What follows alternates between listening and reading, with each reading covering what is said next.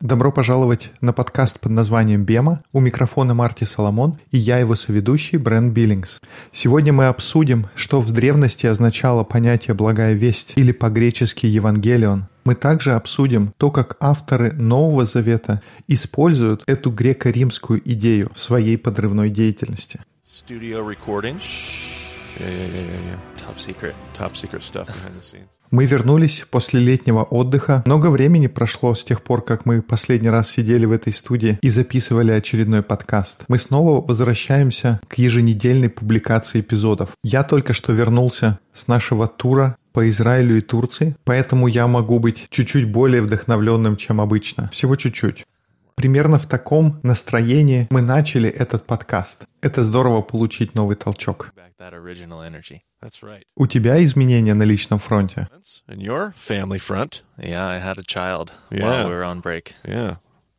To be clear, Brent's wife had the child, and he is did, yep. he is co. Да, у меня родился ребенок. Мы его с женой назвали Дариус.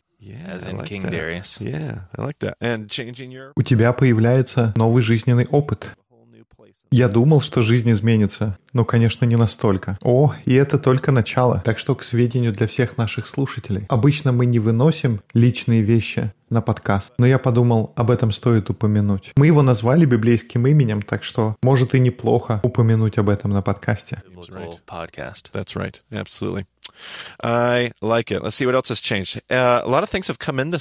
Uh, uh. Да, замечательно. Так, что еще изменилось? Что касается Бема, некоторые из наших слушателей начали поддерживать нас финансово, и я хотел бы выразить свою признательность и лишний раз поблагодарить тех, кто подписался на ежемесячные пожертвования. Были также те, кто разово перечисляли большие подарки. Мы иногда будем делать паузы и просто благодарить людей, которые таким образом участвуют в нашем служении. И то, что кто-то слышит наши призывы и просьбы о поддержке, это открывает новые перспективы, что еще мы могли бы сделать. Когда мы видим такой уровень поддержки, мы можем начинать задавать другие вопросы и мечтать о том, кто мы и чего мы могли бы сделать. Поэтому спасибо еще раз.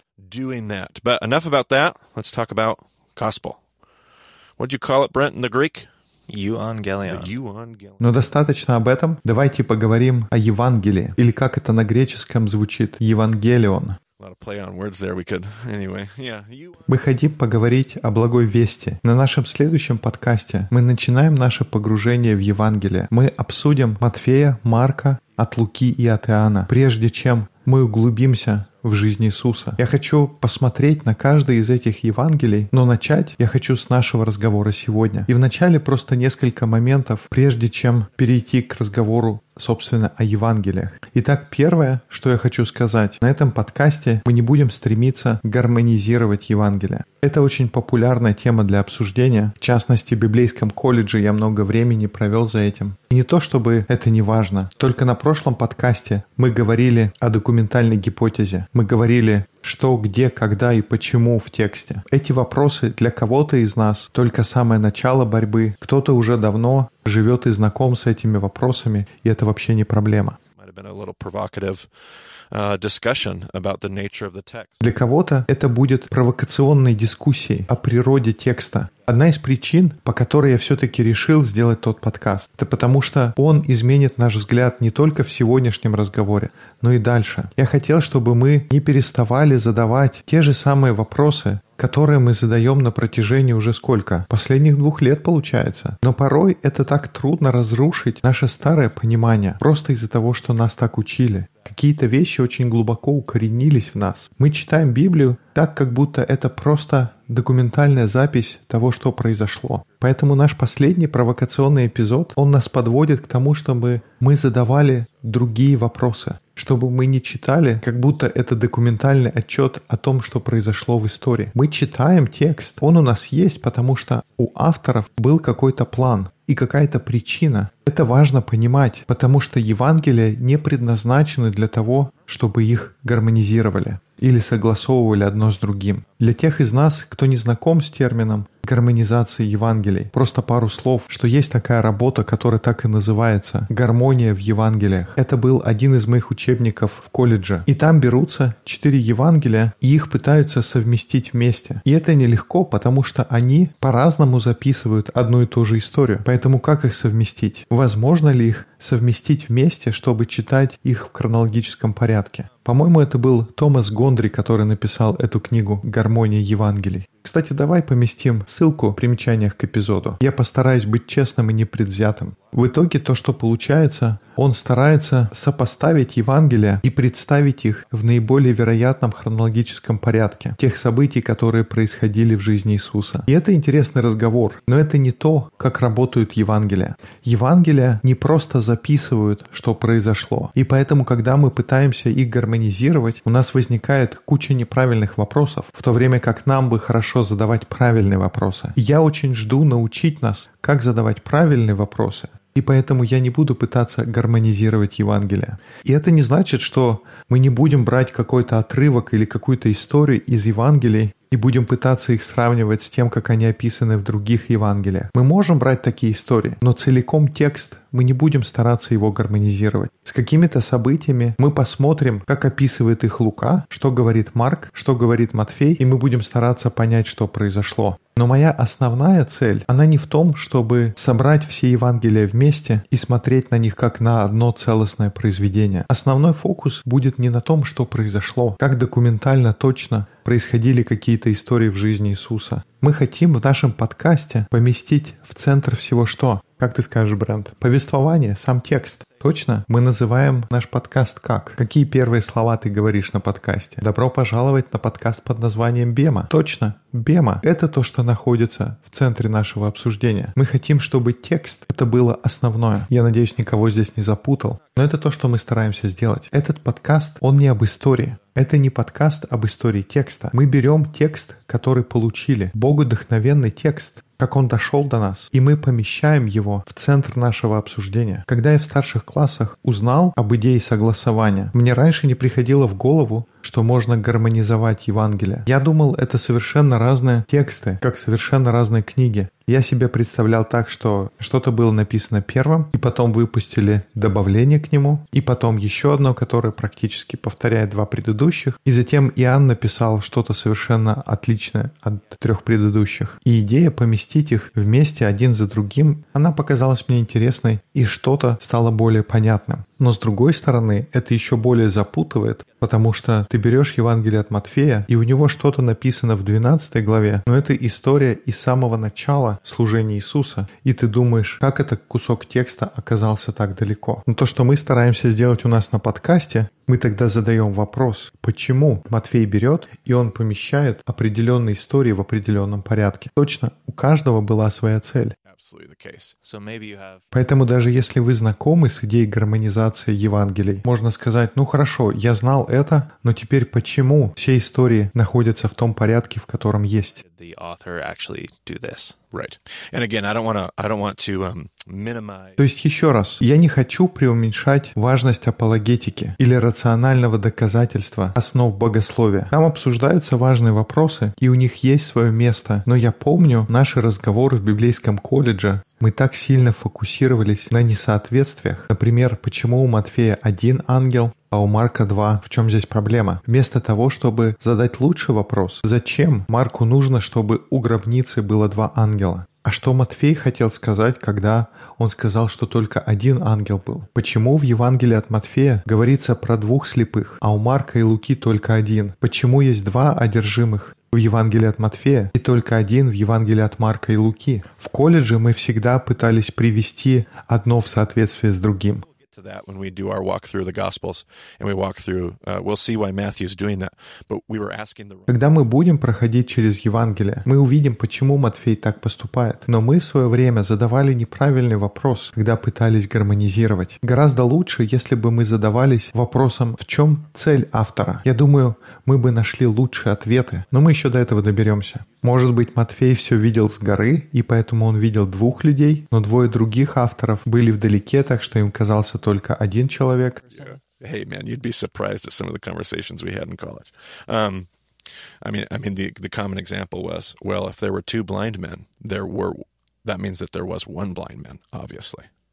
So Mark and Luke just... Ты удивишься, какие у нас были рассуждения в колледже. Мы, например, пришли к заключению, что, конечно же, там было два слепых. И, очевидно, Марк и Лука просто не говорят о втором, потому что он не играет никакой роли в истории. Веселые были времена. Итак, мы не стараемся гармонизировать Евангелие. И одна из причин, она заключается в том, что у каждого из авторов Евангелий есть какая-то цель, которую он ставит себе. И опять же, если мы не научились задавать другие вопросы, только одно это утверждение уже будет звучать провокационно. Кто-то скажет, «Э, э, подожди, у авторов Евангелий не может быть своей собственной цели». Это означает, что они предвзяты, но это только еще больше проблем создает, потому что если ты воспринимаешь это, что они просто как журналисты стараются представить объективно какие-то определенные исторические события, но это не то, что они делают. И поэтому, когда Матфей, он пишет свое Евангелие, у него есть какой-то план, у него есть какая-то цель, какая-то мысль, которую он пытается донести. Точно так же и Марк, когда пишет свое Евангелие,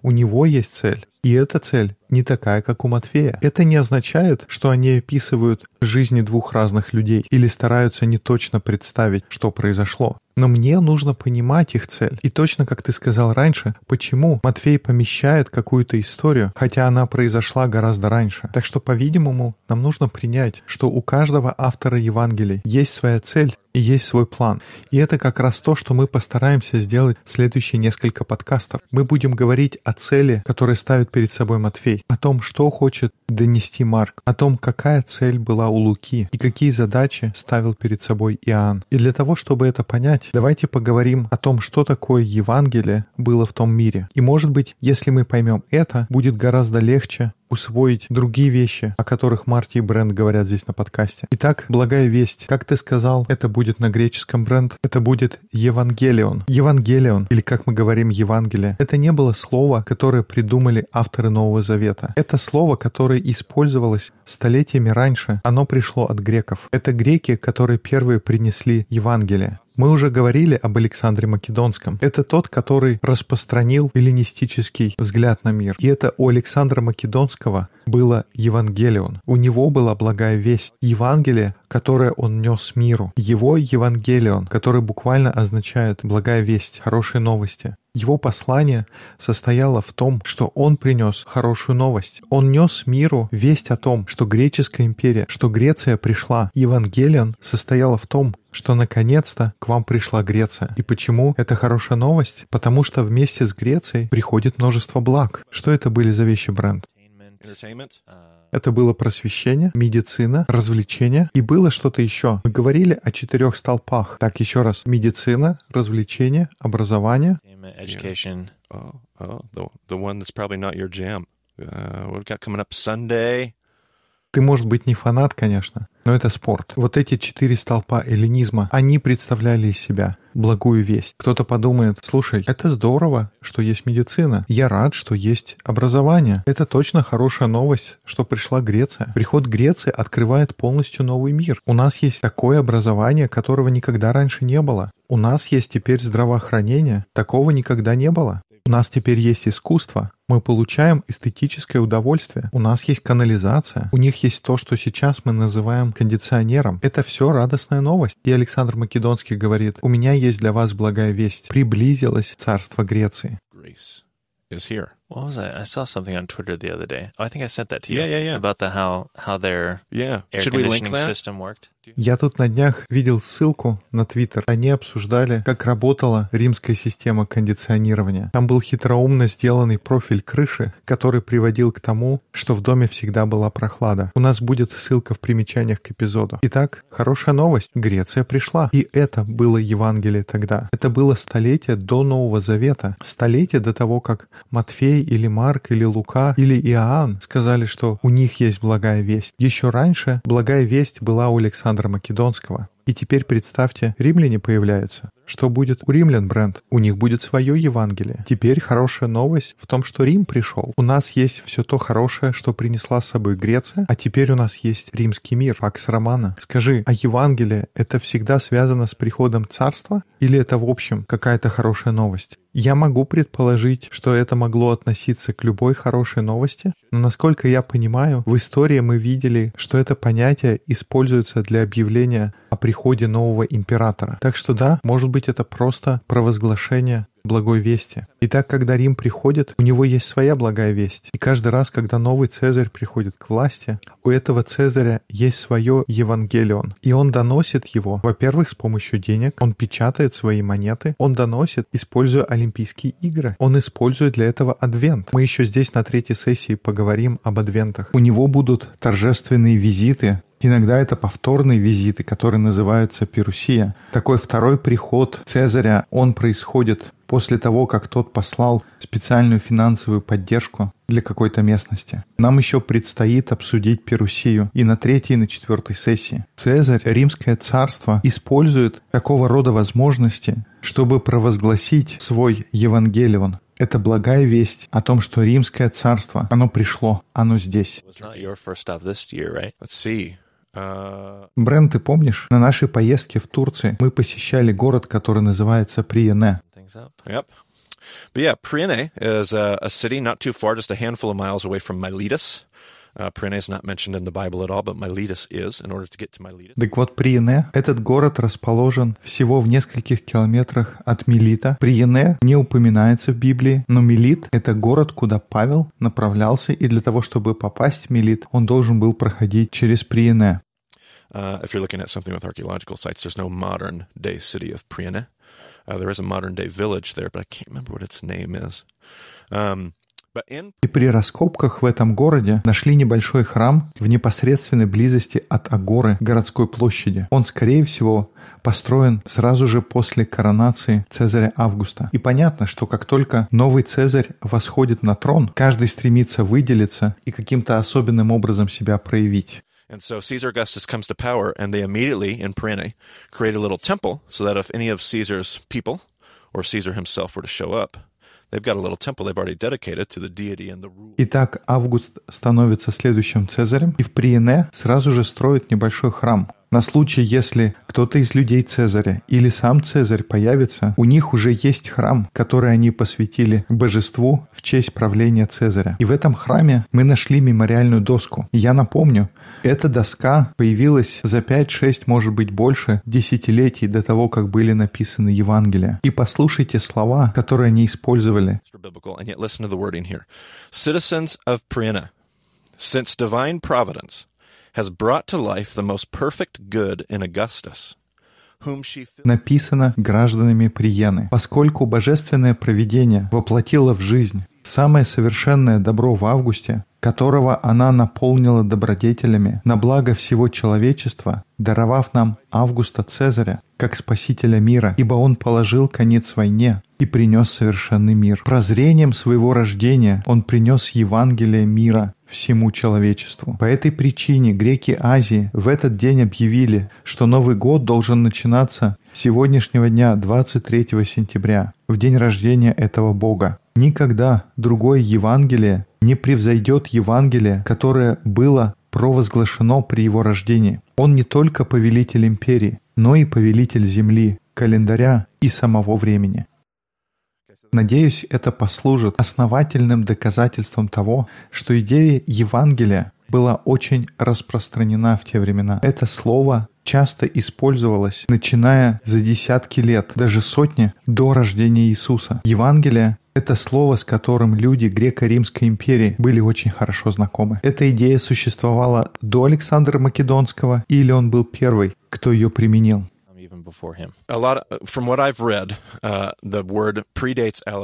Из того, что я читал, я понимаю, что это слово существовало и до него, но именно он наполнил его новым смыслом. Благодаря ему это слово распространилось, но этот термин был раньше. Понятно, что там были боги Зевс, Гермес, и будут дебаты о том, когда этот термин стал применяться. Если вы сталкивались с греческой мифологией, Зевс — это тот, кто создает, производит хорошие новости. Он является источником Евангелион. А Гермес — это тот, кто этот Евангелион приносит. Поэтому это даже часть греческой мифологии. И как глубоко корнями в мифологию это уходит, будут большие споры. Но именно Александр Македонский наполнил новым смыслом это понятие. Поэтому как минимум несколько столетий до того, как появились Евангелия, я даже читал, что это понятие уходит корнями вплоть до 7 века до нашей эры. Правда, в те времена оно использовалось иначе, чем во времена Иисуса.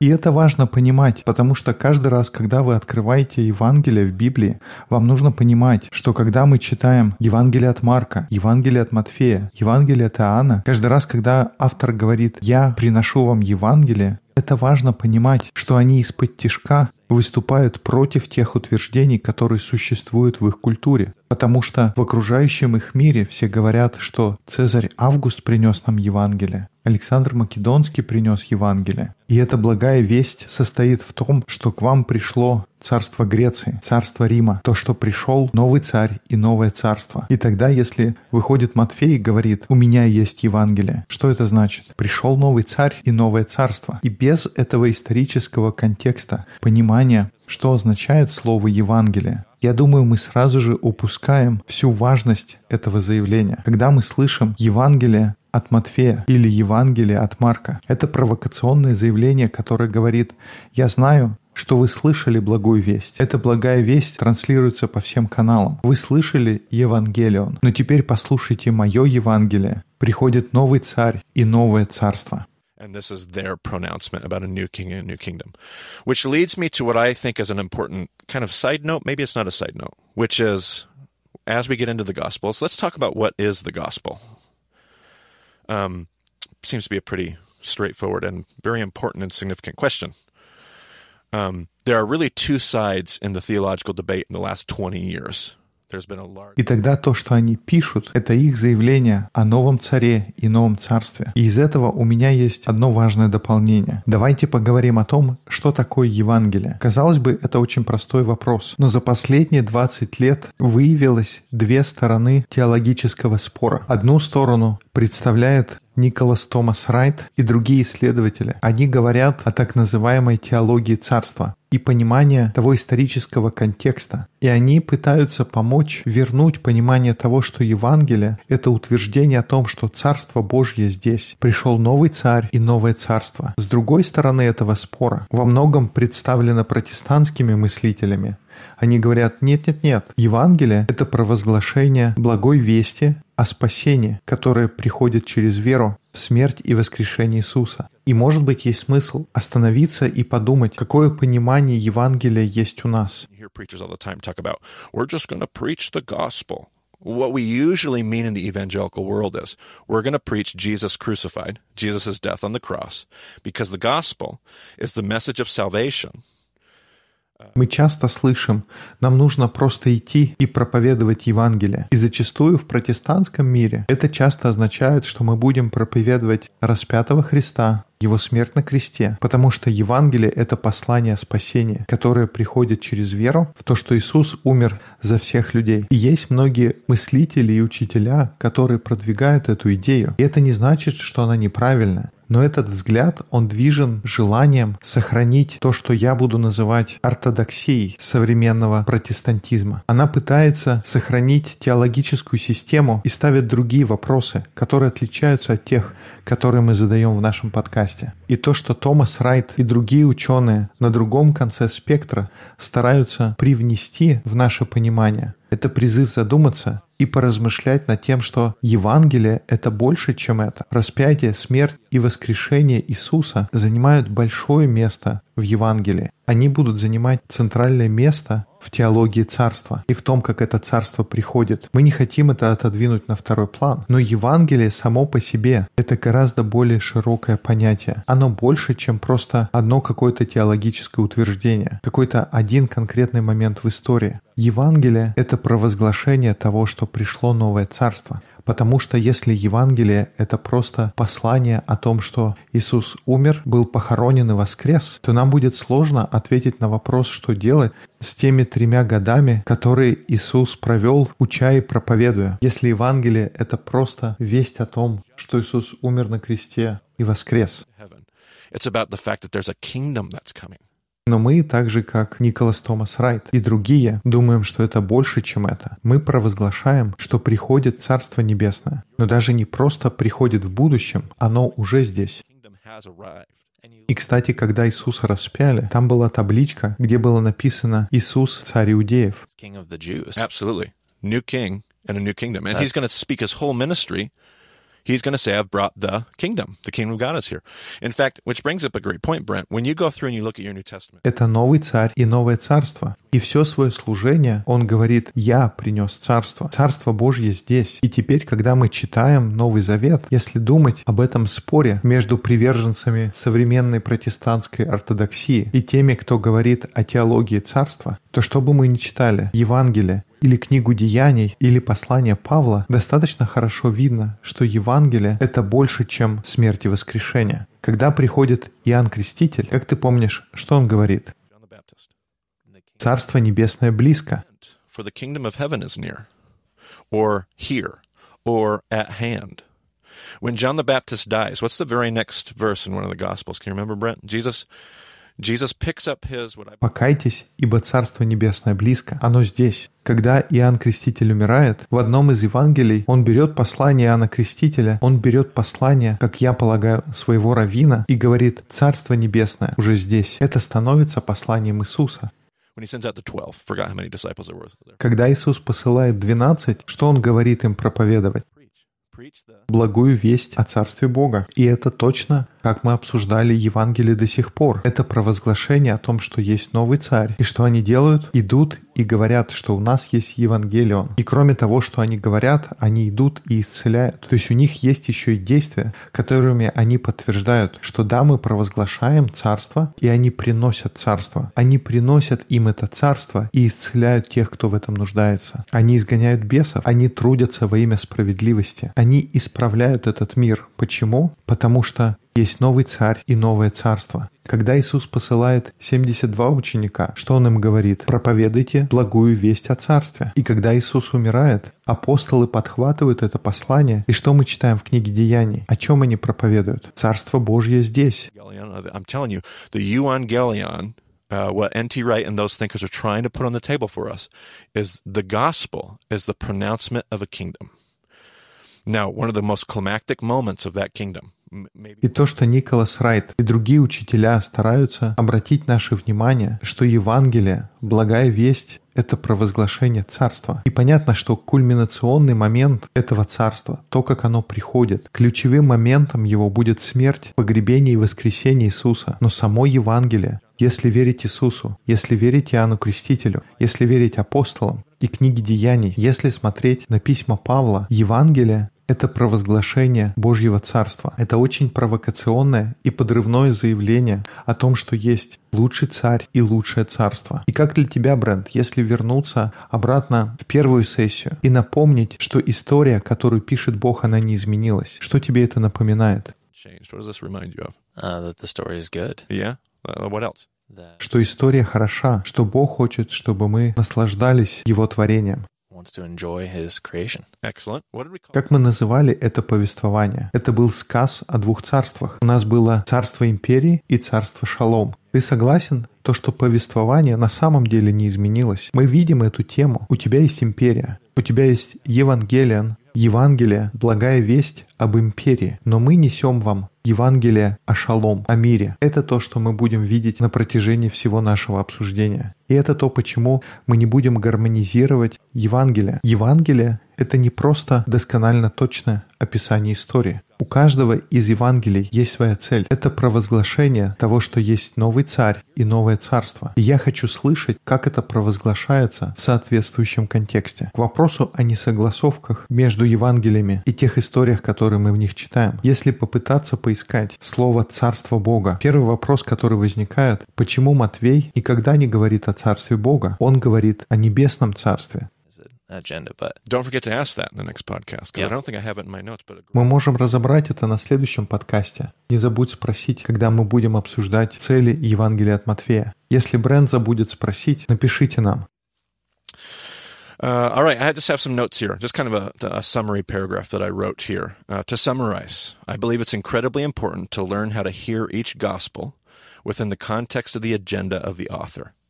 The voice of Matthew needs to be heard as the voice of Matthew, And his gospel needs to be read and seen as a whole narrative Но сейчас, просто чтобы подвести итог, я хочу прочесть небольшой абзац, который писал раньше. Я считаю, что это очень важно научиться слышать каждое Евангелие в контексте замысла его автора. Голос Матфея нужно слышать как голос Матфея, а его Евангелие читать и рассматривать как целостное произведение, от начала до конца. У него есть определенная цель, сюжетная линия и точка зрения. То же самое относится к Евангелиям от Марка, от Луки и от Иоанна. Я постараюсь сохранить эти отдельные голоса в их разнообразии, а не гармонизировать их и тем самым разрушать голос, который нужно услышать в этом богодухновенном слове.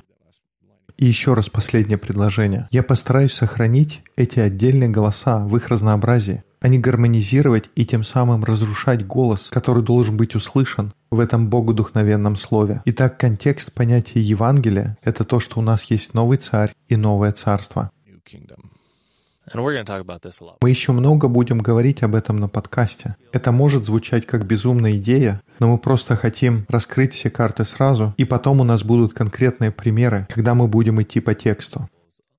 Это будет тема наших следующих четырех подкастов. Но и затем, когда мы будем читать благую весть о жизни и служении Иисуса, мы обязательно с этим столкнемся. Как мы только что сказали, это то, о чем Иисус говорит все время. All the time, It's all over the place. all over the place. All right. I think that's it for, for this episode.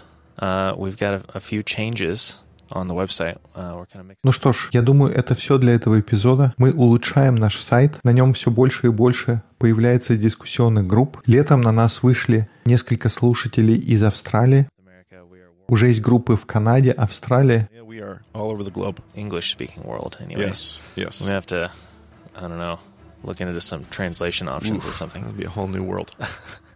Пока это только англоговорящие страны. Мы думаем о том, какие есть варианты по переводу. Вряд ли это будет скоро, но у нас есть дискуссионные группы. Поэтому посмотрите, кто где собирается на bemadiscipleship.com. Марти можно найти на Twitter. У Бема есть своя страница на Facebook. Есть множество способов, как с нами можно связаться.